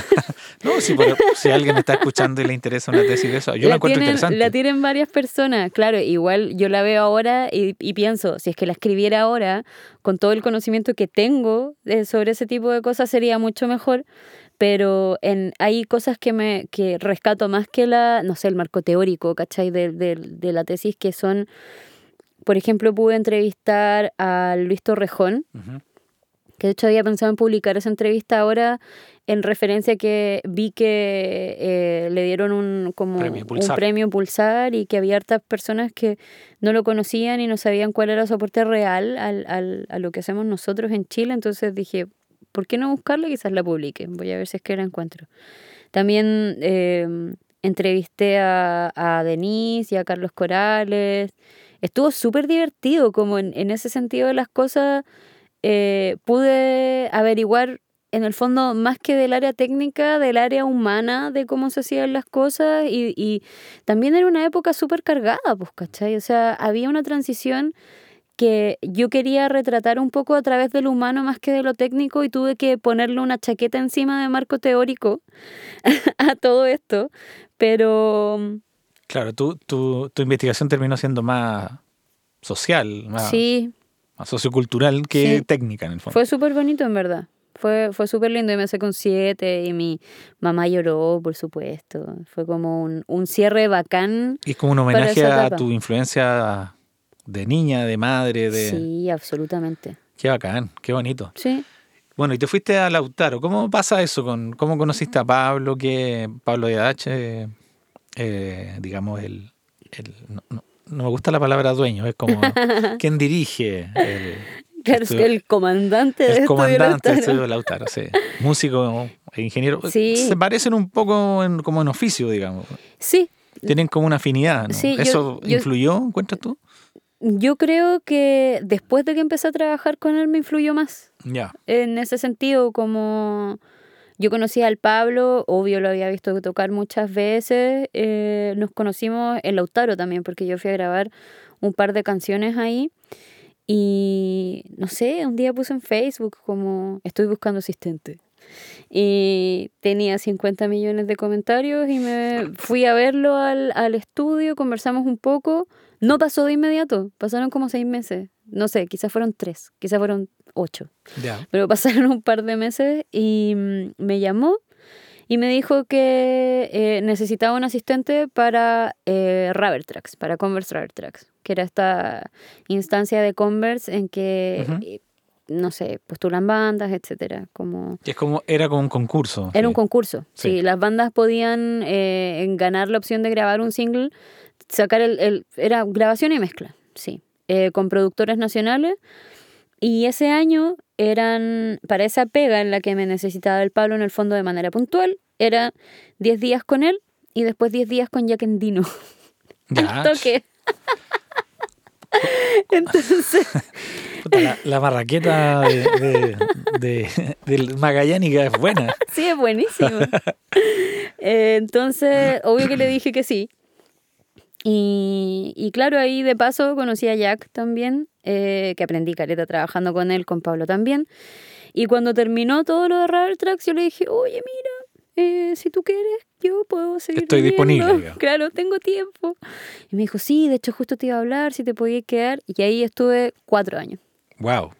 Sí. Como compartiendo como ingeniera, como asistente y todas las anteriores, digamos. Sí, pues, sí, sí. O sea, eh, también empecé a, a poder hacer mis propias grabaciones con más confianza en, en, en el espacio. Conocía el espacio, conocía los equipos, estaba teniendo este acceso con conocimiento de, de los equipos que tenían ahí. Entonces fue como un, trabajo de taller y de, y de aprender y también... em, el Pablo, si bien no estudió eh, nada que tuviera que ver con la música ni nada, de hecho estudió como eh, audiovisual, em, conocía mucho de lo que estaba haciendo y él también me traspasaba mucho eh, como su perspectiva. En el fondo, conociendo las perspectivas de todas las personas con las que he trabajado, he podido armar la mía también. Claro, porque uno va aprendiendo de los intereses de los demás. y- Obvio. Y también, eh, no sé, a mí me parece que ese es un buen ejercicio para no volverse demasiado loquito como... O sea, digo volverse demasiado loquito porque creo que en algún momento también era como que te empezáis a sentir demasiado bacán. Ujú. Ay, sí, soy bacán, estoy aquí. Y todo el mundo me decía, ay, qué bacán, ay, qué bacán, ay, qué bacán. Y he tenido que trabajar igual por mantener eso a raya y, y, y, y Administrar ese ego de forma sana, Sí, fondo. Claro. Absolutamente. Es como una carga. en Ahí verdad. una, una súper buena pregunta, creo yo, de ¿tú, tú crees que la, la importancia como de la, la mentoría, como de la maestría del, del, del referente, de la persona que te guía y que te... ¿Tú encuentras que en este trabajo es como fundamental y que de alguna manera cambia un poco tu perspectiva y hay una etapa formativa donde eso es como súper importante? Tú tuviste suerte porque en fondo la tuviste. Sí, obvio. Y eh, probablemente tienes compañeros, compañeras de la universidad que han hecho sus caminos solos y nunca a lo mejor gozaron de tener un, un referente, una persona que lo, lo guiara y encuentro que es fundamental. No sé qué opinas tú de eso. Yo también creo que es fundamental. Creo que los espacios colectivos en la educación son absolutamente necesarios y eh, más aún en, en el rubro en el que nosotros estamos, que es todo un poco subjetivo y es todo un poco volátil. pero llegáis realmente al, al punto, o sea, solo llegas al punto en el que te das cuenta de que es todo subjetivo y que cada persona tiene su manera diferente de hacer las cosas y que todas son válidas, una vez que ya conociste un montón de personas que hacen eso. Si no, después creo que la visión queda demasiado encerrada. Como O sea, que es demasiado angosta. Claro, un, so- un solo referente en la vida es un poco fome. Claro, es un poco fome y es un poco, un poco lineal también. Creo que trabajar con otras personas te, te da un impulso por ir aprendiendo. Al menos a mí me pasaba eso. ¿cachai? Sí. Bueno, eso, eso linkea un poco con lo que te iba a preguntar ahora, que tú de alguna manera llegaste hasta un punto en Lautaro donde empiezas a sentir que tienes que hacer otras cosas también, Ujú. ¿cierto? Y empiezas a pololear con otros mundos, eh, ya sea 31 Minutos, y La Vaca y Camilo Salinas, eh, probablemente cosas de educación. ¿Cómo se produce ese quiebre, como el cambio, como que, porque uno no está con una guitarra rockeando todos los días de la vida, digamos. O sea, No, hay, realmente. hay como otra, otra, y, y, esa, y esas como inspiraciones son a veces desafíos aún más grandes y, y más incómodos en, el- en- en la teoría, pero en la realidad terminan siendo como súper valiosos para ir haciendo como la, la editorial propia al final, en el fondo. Sí. O sea, mira, lo que salió de 31 minutos fue rarísimo. Debe ser una de las cosas más raras que a mí me han pasado en la vida. Como que yo estaba así un día muy normal en mi casa y... ¿Cómo, cómo ocurrió el cameo con 31 minutos? Ver, La Jani, fue Ya. la Jani. Me llamó, la Jani tenía el Festival de Viña y tenía que prepararse para eso. Y había una gira de verano de 31 minutos y estaba eh, buscando un reemplazo. Entonces ella había pensado en mí y me contactó antes de cualquier cosa y, y claro, me dice, oye, eh, sí, que te, te tengo como una cuestión de una pega, no sé qué. Y dije, ah, bacán, querrá que mezcle algo, ¿cachai? Algún, pensé que de repente querían que hiciera sonido en, el- en los shows con la paloma o algo así. Y cuando me dijo que era que quería que yo fuera su reemplazo en la banda para cantar en el show en vivo, o sea, esa- para tomar su lugar literal, digamos. literal, Ser patana. sí, como que quedé helada, quedé así congelada porque No te lo esperabas. no lo nada. vi venir, no, nada. Yo no estaba tocando en ese momento. Entonces dije que sí al tiro porque, bueno, ya me sabía todas las canciones. y porque era muy divertido, pero fue muy loco porque la única persona que yo conocía en todo el equipo de 31 minutos era la Hani en la banda y a ti, que no estaba ahí en todas las fechas tampoco Claro. de esa gira. Pero mm, cuando llegué primero, o sea, bueno, tuve como una pequeña junta para conocer al, al Pablo y la vaca y al Álvaro Díaz también. Los respectivos directores, digamos. Claro, que era como una mini audición, no sé, algo por el estilo, como que guitarramos los temas, los canté, fue muy vergonzoso porque, no sé, nunca he tocado sin, o sea, nunca he cantado sin estar tocando nada, no sé qué hacer con mis brazos, no los conocía, fue rarísimo. Eh, tuvimos ¿Qué? un ensayo, Sí, pues. un ensayo. Bueno, en 31 minutos yo trabajo con ellos hace 15 años y todo es así. Había que subirse a la máquina. Es como al tiro. A mí eso, eso fue algo que me, que me cambió caleta, porque estaba muy regalona ya en todos los contextos, como que siempre las personas se estaban adecuando a cuáles eran mis condiciones eh, de trabajo o mis condiciones de tiempo, lo que fuera, y tenía que estar a la altura de las circunstancias desde el minuto uno. Mm. O sea, entrar brígida. Ese es un upgrade súper bueno para la vida al final, digamos, Sí. para la madurez, para, para enfrentar la vida en general, Sí, laboral, digamos. fue muy así, fue, fue muy así. Yo ya venía, siempre había estado muy resguardada, ¿cachai? En, en general. Siempre me había sentido como protegida por las personas con las que estaba siempre en general. Y claro, ahora tenía que verla yo, entre comillas, sola, en una pega que era muy grande, como la primera fecha que tuvimos, no sé, habían varios miles de personas. Y el, el cabezón se me acercó antes, me dice, Viquita, ¿estás nerviosa? Y yo así como, ah, sí, un poco. De hecho, la primera fecha la hice sentada, estaban todos sentados, entonces yo igual dije, ya, onda, voy a aprovechar esta oportunidad, yo igual voy a tocar sentada. Y después ya empecé como a tomar un poco más de confianza y nada, fue muy divertido, fue muy bacana. Ahí conocí al Pablo, conocí al Felito, que igual el, el Felo, no sé, para mí, yo nunca fui fan de los chanchos, pero siempre consideré que el Felo era uno de los mejores bajistas de Chile, sí o sí. Yo también Claro. toco bajo, entonces era Estar como... con él era bacano, sí. Y aparte es un amor. Todos los cabros me trataron súper bien. Conocí al Felipe Salas, al Seba también de, de los Cómo asesinar a Felipe. Hubo un momento ahí. lleno de reemplazos en esa gira. Sí, hubo, es, de hecho, cuando estaba yo era como un momento full reemplazo. Es que está eh, contextualizando un poco en ese momento, estamos hablando como el 2018, Creo que sí. por ahí, estaba en llamas la música chilena. O sea, estábamos todos full pega, Sí. todas las bandas tocando, festivales por todas partes. Y yo venía llegando de Estados Unidos. Ya vamos a ir ahí, nos adelantamos un poco. De hecho, yo me, yo me pasé por encima porque te hice una pregunta que sabía que íbamos a ir para allá, pero vamos a tener que hacer un raconto y volver. Y lo vamos a hacer al tiro. Mira, paréntesis grande. Hubo un momento en que tú te sentiste como, no desorientada, me imagino, en Chile, sino que queriendo más, decides emprender vuelo a Estados Unidos. ¿Qué pasó? ¿Cómo, cómo, cómo se da eso? ¿Por qué se gatilla esa idea? ¿Y qué fue lo que pasó finalmente, digamos? Eh, como tú quieras contar esa parte de la historia. A mí me pasó que desde que era chica yo originalmente, o sea, cacha, eh, quería estudiar en Berkeley. Ya. No quería estudiar acá, quería estudiar en Berkeley. Por supuesto que si es que no podía estudiar en un conservatorio, menos me pudiera estudiar fuera del país. Em, y siempre tuve ganas, siempre quedó como ese plan de que quería hacer una continuidad de estudios o algo así. Cuando terminé mi tesis dije no quiero estudiar nunca más y eventualmente dije, ay, tengo ganas de estudiar de nuevo.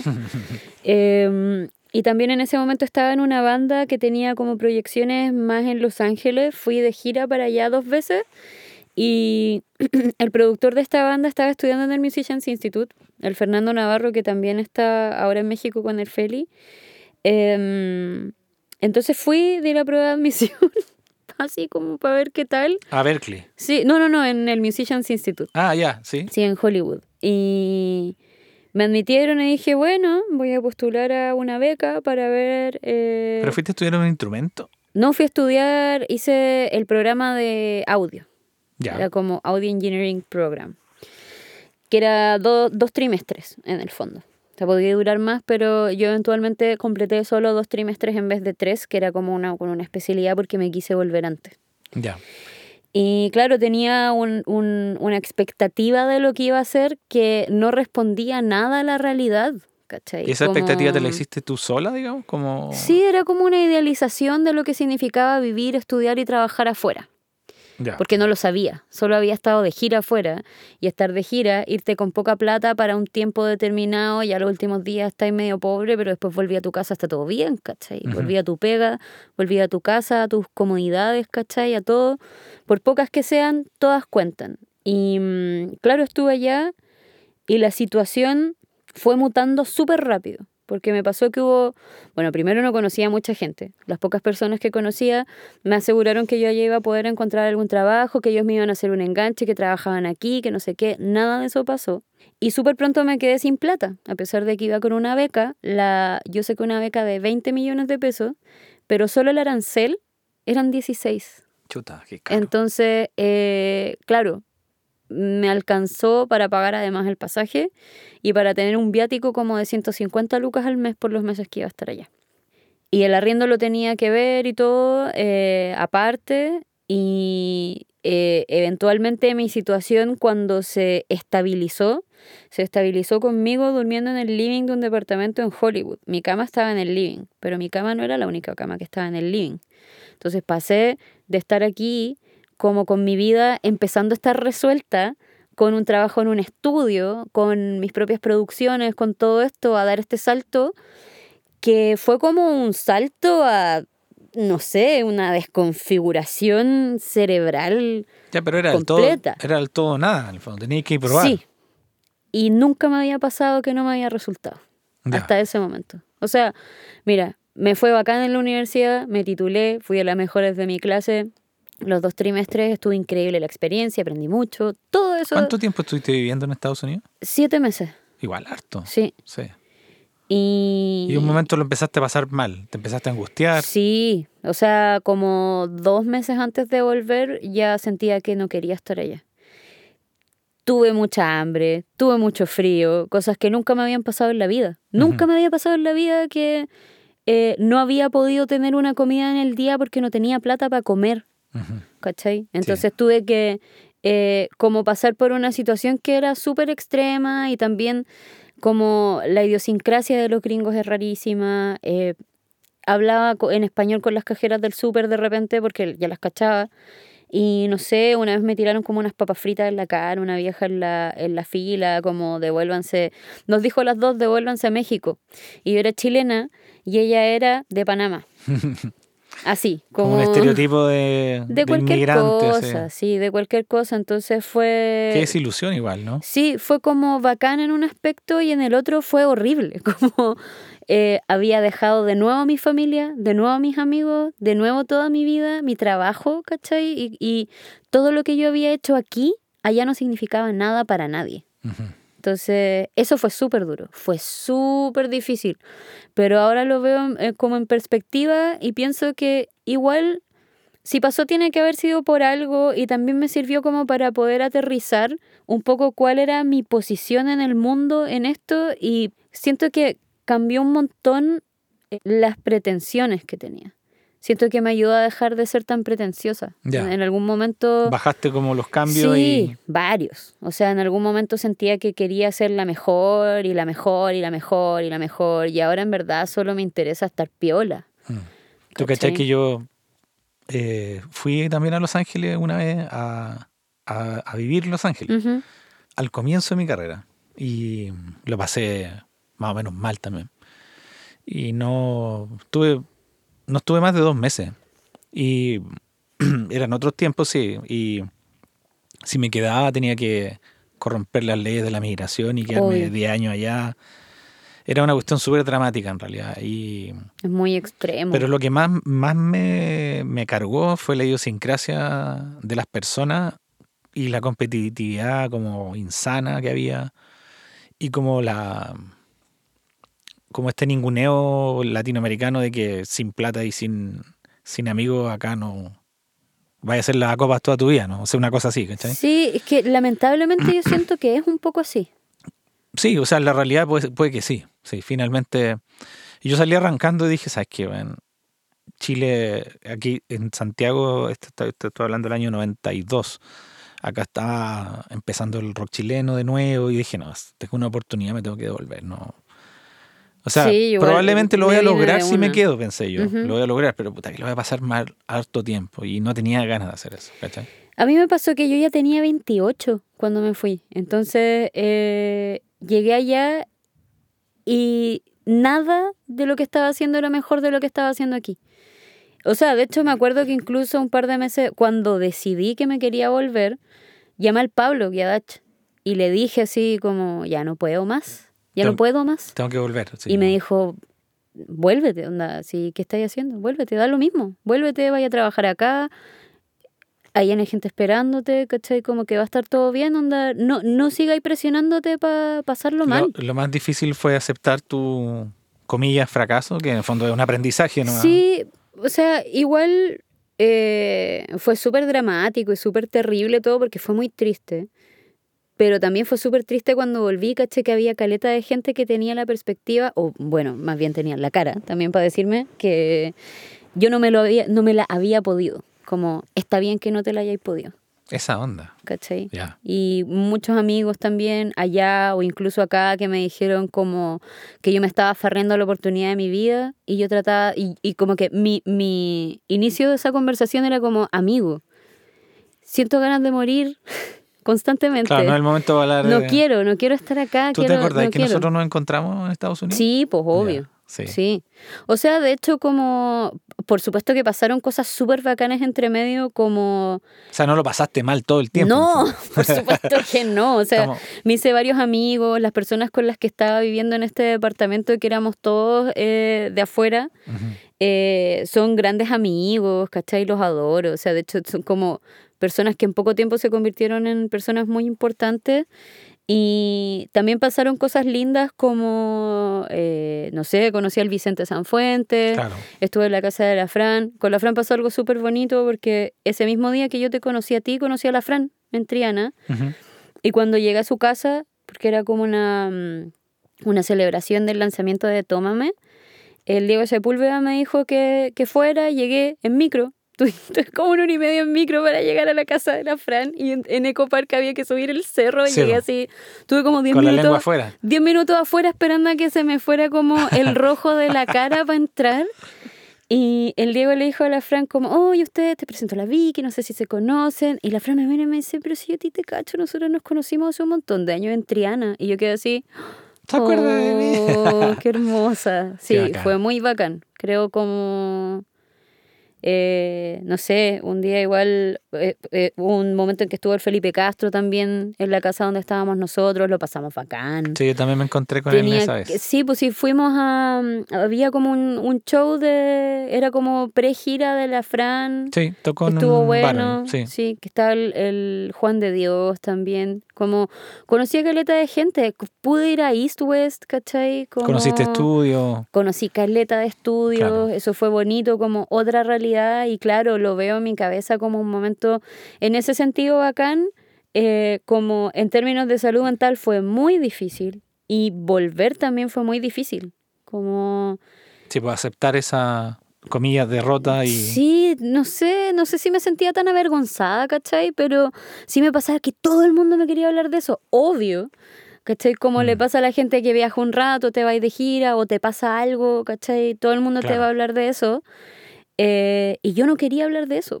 Como eso ¿Y- y fue hay- raro. ¿Y hay pensado retomar esa idea en algún momento? Como O- de vivir afuera. Sí, o no sé. En verdad me pasa que no me incomoda quedarme aquí porque creo que hay muchas cosas por hacer Ya. aquí que todavía estamos en un como en- muy en el mundo de las ideas en que decimos que hay que hacer cosas para cambiar, hay que hacer cosas y hay que hacer cosas, pero hay que hacerlas. Claro, hay que, hay que partir por uno, digamos. Sí. Ujú. entonces como siento que en, en- en ese sentido me, me llama mucho más la atención quedarme aquí eh, trabajando en ese tipo de cosas, pero no sé, me encantaría trabajar en otro país si es que llegara a tener una posibilidad real. Me iría a vivir a otro país si tuviera una pega ya vista. Oye, y sobre las posibilidades y como las estructuras que, que giran en torno como a- al, al- al deber ser, deber ser ingeniera, mujer en el mundo del audio. Yo, por ejemplo, siento que tú hoy por hoy eres como una de las íconos nacionales de la producción musical. Qué brígido. Eh, por algo me, me llama tanto la atención conversar contigo. Y, y es heavy porque en el fondo tú, tu imagen de, de ingeniera, de productora, es, podría ser altamente reconocida y está siendo altamente reconocida. Y se te empiezan como a, a generar unas ciertas responsabilidades en torno a eso. ¿Te ronda esa idea por la cabeza como representar de alguna manera a las mujeres en el audio? Yo sé que hay muchas más, está la Caro Pérez, no sé, tú debes tener muchas más amigas, yo conozco varias también. Está la Natizú en el mundo de la producción, también estudió sonido. eh. ¿cómo, ¿Cómo ves ese, ese terreno? Eh, ¿Tú crees que eh, tiene, tiene que ver con lo que estamos hablando, como con la referencia y con, y con esta vuelta a esta responsabilidad de, como tú lo decías, hacer cosas en Chile? Porque yo soy súper pro Chile, en el fondo. Eh, tengo un estudio de mastering que me, me encanta que, que se desarrolle y que se comparta y que se, se desarrolle. No por querer tener más pegas, sino porque siento, viví en una era donde todo era extranjerizante Claro. nací en una era donde todo era extranjerizante y, y todo lo de afuera era bueno y lo de Chile era malo. Estamos hablando de cine, radio, música, todo. Entonces, creo que estamos viviendo un, un momento, no sé si es esplendoroso, pero sí con mucha sanidad de, de trabajo y de, y de influencia. Y ya están apareciendo generaciones, como la mía, como la tuya, donde nosotros nos transformamos en los referentes de los jóvenes y de las personas. Y más aún, tú siendo mujer en el audio, que es, es, yo creo que el lugar donde menos mujeres hay en, en el audio. Entonces, Absolutamente. ¿cómo, ¿cómo lleváis tú esa mochila, digamos? ¿Te, te pesa, te incomoda, te gusta? ¿Cómo, cómo lo, o, o qué planes tienes?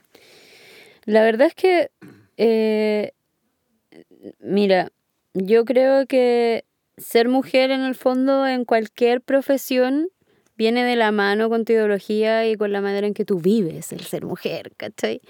Y la manera en que yo lo hago es en que estoy súper relacionada con el feminismo, etcétera, y nunca he querido convertirme en un referente del feminismo.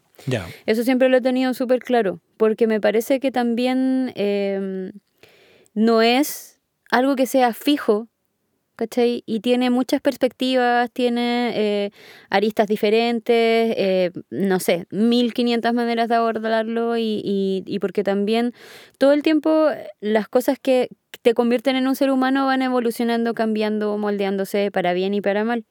Entonces, en ese sentido, creo que mm, no me gusta mucho la exposición en general. ya. Pero sí me pasa que me gusta mucho compartir las cosas que sé con las personas que sé que les da vergüenza preguntar. ¿Cachai? Ya. Como eh, cuando eres mujer o cuando eres disidente, eh, todo el tiempo tienes una, una sensación de que te van a tontear porque no sabes algo. ¿Cachai? Claro. Eh, de que Eso es cultural, en el fondo, como que... Sí, en general, no solamente en el audio, o sea, en, en todo. Entonces, me gusta ser la persona que responde las preguntas de quienes sienten que se los van a tontear, porque para mí no existen las preguntas tontas, Claro.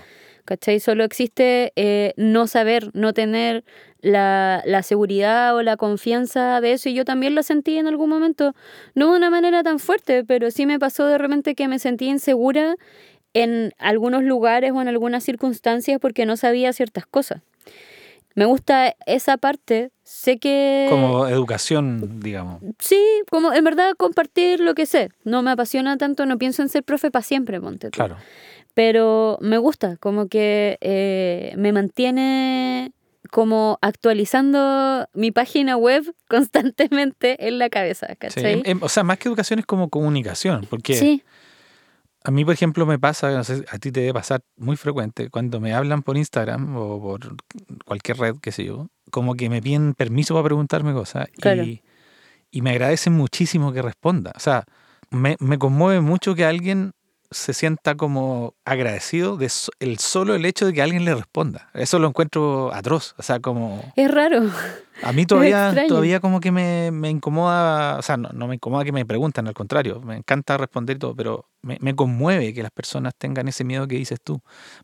Me Es imagino más aún, más aún siendo mujer o disidente, disidencias sexuales estamos hablando, ¿cierto? Como eso ya genera como una, un- una, una brecha, digamos, como, pero que a veces incluso es autoimpuesta, en el fondo.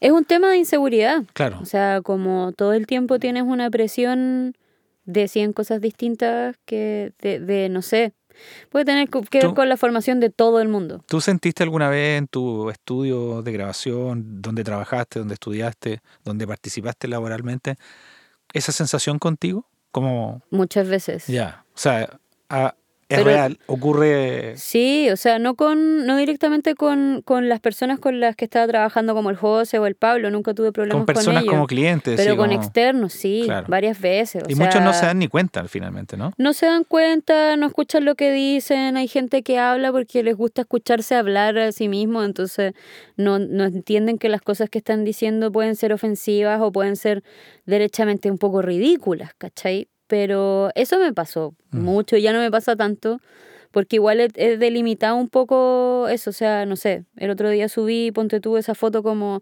gracias Universal Audio, como en referencia a eso, y pasaron dos minutos y había un comentario de alguien como, eh, ¿quién como tú que te andan regalando todo, no como uno que tiene que andar trabajando? Y yo así Chuta. quería así como llamarlo por teléfono a esta persona, no sabía quién era. Y solo le respondí en, en el comentario así como, la pagué yo, XD. Y después una disculpa de él, así increíble. Y digo él porque era un hombre. O sea, la- las chicas y los chiques No no me dicen esas cosas. Claro. ¿Cachai? No pierden el tiempo en proyectar una frustración que no tiene nada que ver conmigo en mí. Y por eso igual hablo de que no quiero ser un referente, porque me pasa que soy muy vulnerable a ese Mm. tipo de cosas. Entonces, ese comentario me arruinó todo el día en el que yo estaba como pensando en Claro. celebrar que estaba Es pasando que, esto. mira, sí, como dice la canción de Jorge González, como exijo ser un héroe, o sea, yo creo que nadie quiere ser héroe, Claro. ni, ni ser referente de nada. Pero de alguna manera te transformas, porque pasa el tiempo, cada vez más gente te conoce, haces las cosas bien, eres respetuosa, te funciona, ¿cachai?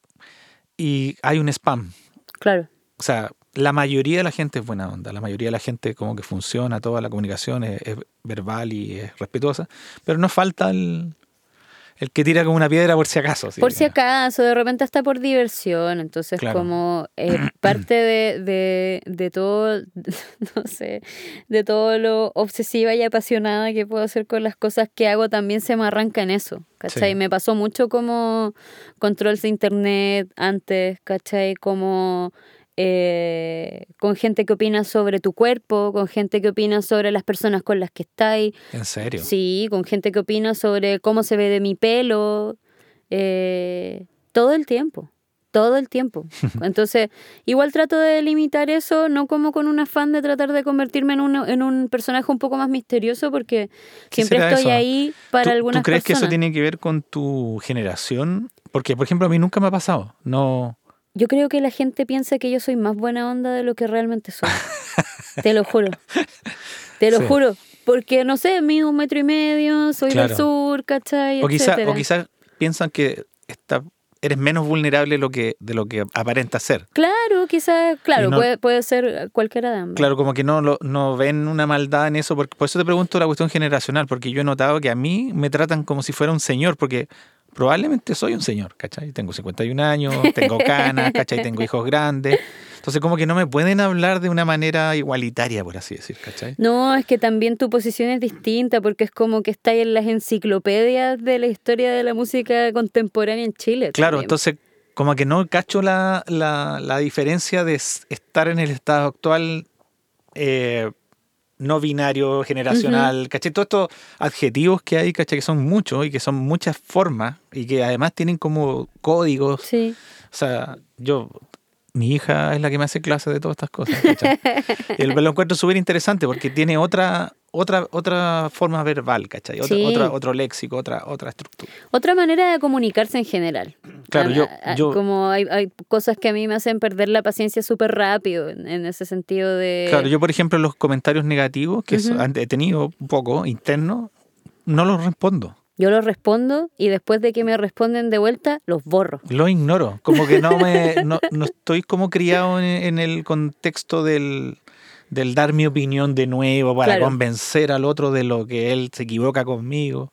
¿Cachai? No, a mí tampoco me gusta eso, como no, no me interesa caerle bien a todo el mundo, ni que todo el mundo me considere una gran profesional, ¿cachai? Pero en el fondo si no tenéis nada bueno que decir, mejor No digáis nada. no digáis nada. Claro. ¿cachai? Sí, bueno, pero como es que- eh, encuentro que de repente tirar mala onda gratuita es... Bas- Basta con navegar con los comentarios de YouTube de Sí. las noticias y cachar las noticias. Es. Ya no lo hago, como que, de hecho, tengo, tengo un amigo que cuando se siente con ganas de discutir, para no discutir con la gente que tiene cerca, Se mete esto. se mete a cooperativa, bio, bio y todo, y pelea con la gente en los comentarios y después dice, ya, bueno, tuve suficiente, se terminó, está todo bien. Como el Fight Club, así. Sí, sí, es como el Fight Club, pero la versión millennial, virtual, millennial.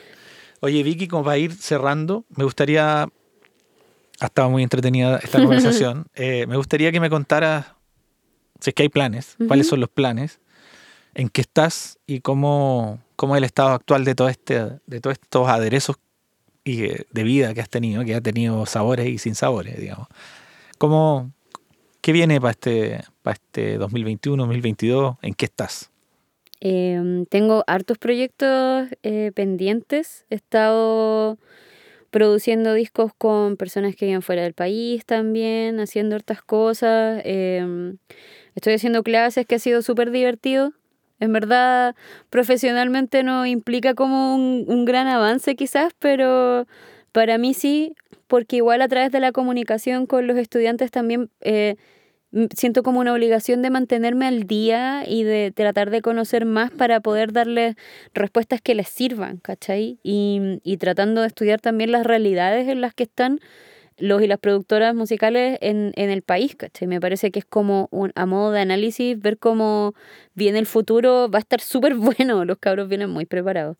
Em, tengo ganas de, de como trabajar un poco en mi música, igual estoy tratando de encontrar ese equilibrio de cómo lo hago para poder hacer como las dos cosas en, en la misma cantidad de tiempo. Em, está interesante, siento que estoy aprendiendo un montón de cosas todo el tiempo. Eh, estoy trabajando en casi puros proyectos con mujeres y con disidencias, que eso está súper interesante.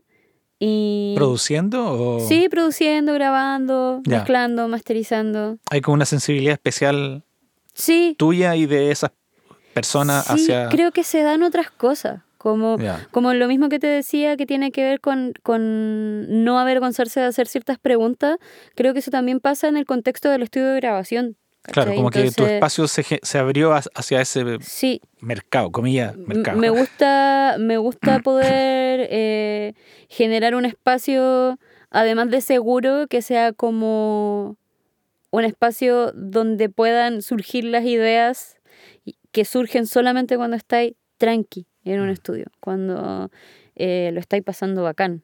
Como darle, darle todo el espacio y la atención a esas necesidades creativas Sí, eh, y, y no poniendo como límites de tiempo, de, de- Sí. de estructura, quizás. Sí, no sé. porque también eh, como ese espacio de la grabación en el estudio es el espacio en el que yo me tomo todo ese tipo de libertades, pero por lo general los procesos de mezcla y de masterización los hago sola, porque justamente me quiero dar el tiempo de probar cosas, de eh, voy cambiando todo el rato mis setups, Ujú. porque no quiero hacer lo mismo todo el rato, como todo el tiempo siento que vengo atrasada. ¿Cachai? De- desde que empecé a hacer esto siento que estoy atrasada. Como que todos mis amigos de mi generación están... Como que sabes más o, que, Claro. o estás más actualizado, más, más que saber más. Claro, o que están un poco más asentados ya, ¿cachai? O que tienen mejores equipos, o que tienen mejores pegas, pegas más grandes, o lo que sea, ¿cachai? Entonces, em, estoy siempre tratando, eso, eso me pasa siempre, estoy todo el tiempo tratando de, Pero de eso, eso ponerme como al día. tiene que ver con que tú este 2021 tomaste la decisión también de hacer tu propio estudio en tu casa, dejaste de pertenecer a estudios como formalmente Claro. y, y- y es como el- em, un segundo emprendimiento, o sea, como que hiciste tu, tu tesis, tu práctica, tu repráctica, tu super práctica, tu viaje, todo, y ahora dijiste ya. Estos son mis monitores, este es mi Sí. computador, esta es mi interfase, estos son mis plugins. Aquí voy yo, en el fondo. O sea, Sí, estoy como en ese periodo de... que muchos parten de eso, pero tú te diste toda la vuelta, ¿cachai? Como hiciste todo el recorrido y llegaste hasta una síntesis que es súper valiosa porque en el fondo es todo tuyo, es, es todo tu tiempo, eh, te, te pones tus propias metas, te levantas a la hora que tú dices, te haces quit en el computador a, Sí. a la hora que tú dices, ¿cachai? No estáis como, como con gente al lado, Me ¿cachai? encanta, Bueno, yo gozo de eso me a diario. encanta. Está muy entretenido, muy, muy entretenido. Como en verdad lo estoy pasando súper bien. Todavía estoy descubriendo, o sea, como sacándole el rollo a mi situación nueva, porque igual fue, no, o sea, fue un poquito extremo, como pensar, Sí. ya, no voy a trabajar más en un Pero estudio de sabes que grabación. algo interesante que como aderezo y a, a los que están escuchando, que son ingenieros, productores, productoras, es interesante el viaje porque me siento un poco interpretado por tu viaje, porque yo encuentro que es útil pertenecer a, a- circunstancias de otros, es útil ocupar cosas de otros, es útil referenciarse a, ideas o formas o, mecanismos de otras personas, de otras bandas, de otros productores, y hacer ese viaje y después llegar a, la, a la mínima expresión de uno. Y tú, aunque no quieras, todo ese background que tú aprendiste se traduce en esa decisión de ese plugin, de ese momento, de esa reverb, de ese delay, de esa voz, de ese paneo, lo que sea que, que, que decías con las canciones. Entonces, hiciste todo el... como... Me di la vuelta larga. Sí, Me di la vuelta larga y ahora está siendo muy divertido porque igual creo que es el primer momento en el que me puedo concentrar de verdad en sacarle, o sea, siento que hay muchas personas que entienden cuál es mi identidad como productora o como ingeniera mucho mejor que yo. Entonces estoy como descubriéndolo yo ahora, ¿cachai? claro, tenés como una audiencia mucho más informada de, Sí. lo, de lo que tú eres, finalmente. Absolutamente. Entonces igual estoy en eso, sacándole el rollo a la situación en la que estoy ahora y en verdad estoy súper contenta. Como hay un montón de, un montón de planes en, en el futuro y espero solamente seguir teniendo la misma suerte. Sí, seguro. Bueno, Vicky, te quiero agradecer por tu tiempo, por tu simpatía, gentileza de siempre. Eh, nos conocemos hace un buen tiempo ya, compartimos bastante Así es. y ah, espero se repita. Ojalá Quizá que sí. En uno- una década más nos volvemos a juntar. Ah, esa banda. Eh, no, hay Vicky para rato, creo yo. Y esto está recién Sí. comenzando. Eh, igual siento que está comenzando recién. Sí, es bacán igual eh, ver tu, tu flor. Mira, hablando un poco en perspectiva mía, yo todos los días pienso que estoy comenzando, como que no... Yo le, comentaba el otro día a Pablo Stivis y yo no soy como futurista, yo soy como presente. Presentista. Claro, porque este trabajo es tan raro que cada mail, cada llamada, cada mensaje puede ser mm, ca- radicalmente opuesto a lo que teníais preparado. y, cada decisión que tomas es, como lo que define, como es como un flipper, una pelota que va como para cualquier parte. ¿cachai? Entonces, es, muy interesante vivir ese freestyle y cuando ya eso se, se transforma en un estilo de vida es porque ya estás como navegando en esta insegura carrera. Sí, es parte del encanto. Es parte del encanto. Bueno, Vicky, muchas gracias. Gracias por la bien. invitación. Nos vemos. Chao. Chao.